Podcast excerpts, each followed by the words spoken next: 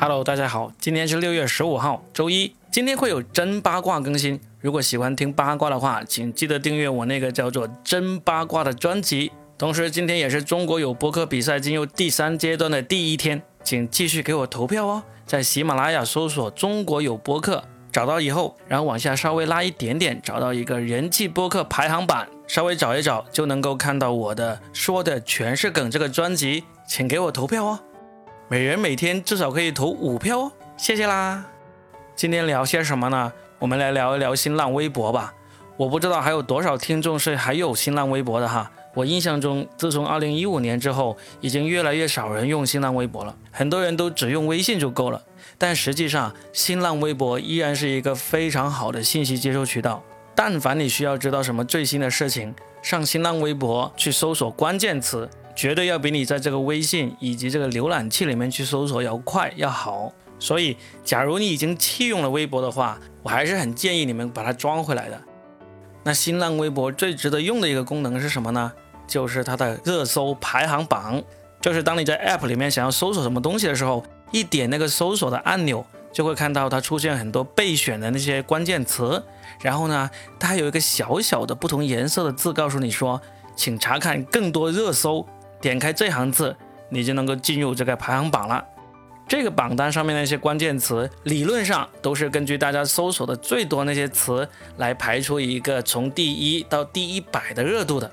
为什么我说理论上呢？是因为里面有一些排行的位置呢，它是可以通过钱来买进去的，而有些位置呢，也是可以通过用钱来把它买出去，消失在榜单上的。那今天这个新闻呢，就是关于这个排行榜本身的。因为如果你现在才点击这个排行榜里面去的话，你会看到它的那个所有的热搜最后更新的日期都停留在了六月十号，也就是说。从六月十号到这六月十五号，你隐约从各种渠道听到了一些新鲜事，都没有出现在这个榜单上。例如，北京新增的新冠肺炎确诊病例，浙江大溪油罐车爆炸，同桌事件经过调查得到了最终处分结果，还有乘风破浪的姐姐悄然开播，并且燃爆全网，周杰伦的新歌凌晨上线，这些这么热的新闻都没有出现在这个榜单上，那究竟是为什么呢？那是因为新浪微博已经被这个网信办给约谈了，作为惩罚措施，要求他从六月十号的十五点开始，一直到六月十七号的十五点，把这个微博热搜榜暂停整改一周。网信办这次约谈的原因呢，就是针对微博前段时间对于天猫总裁蒋凡的原配夫人在微博上喊话的事件而进行的这个删帖、屏蔽关键词、限流等做法进行的一个处罚。那个事件应该大家都还记得。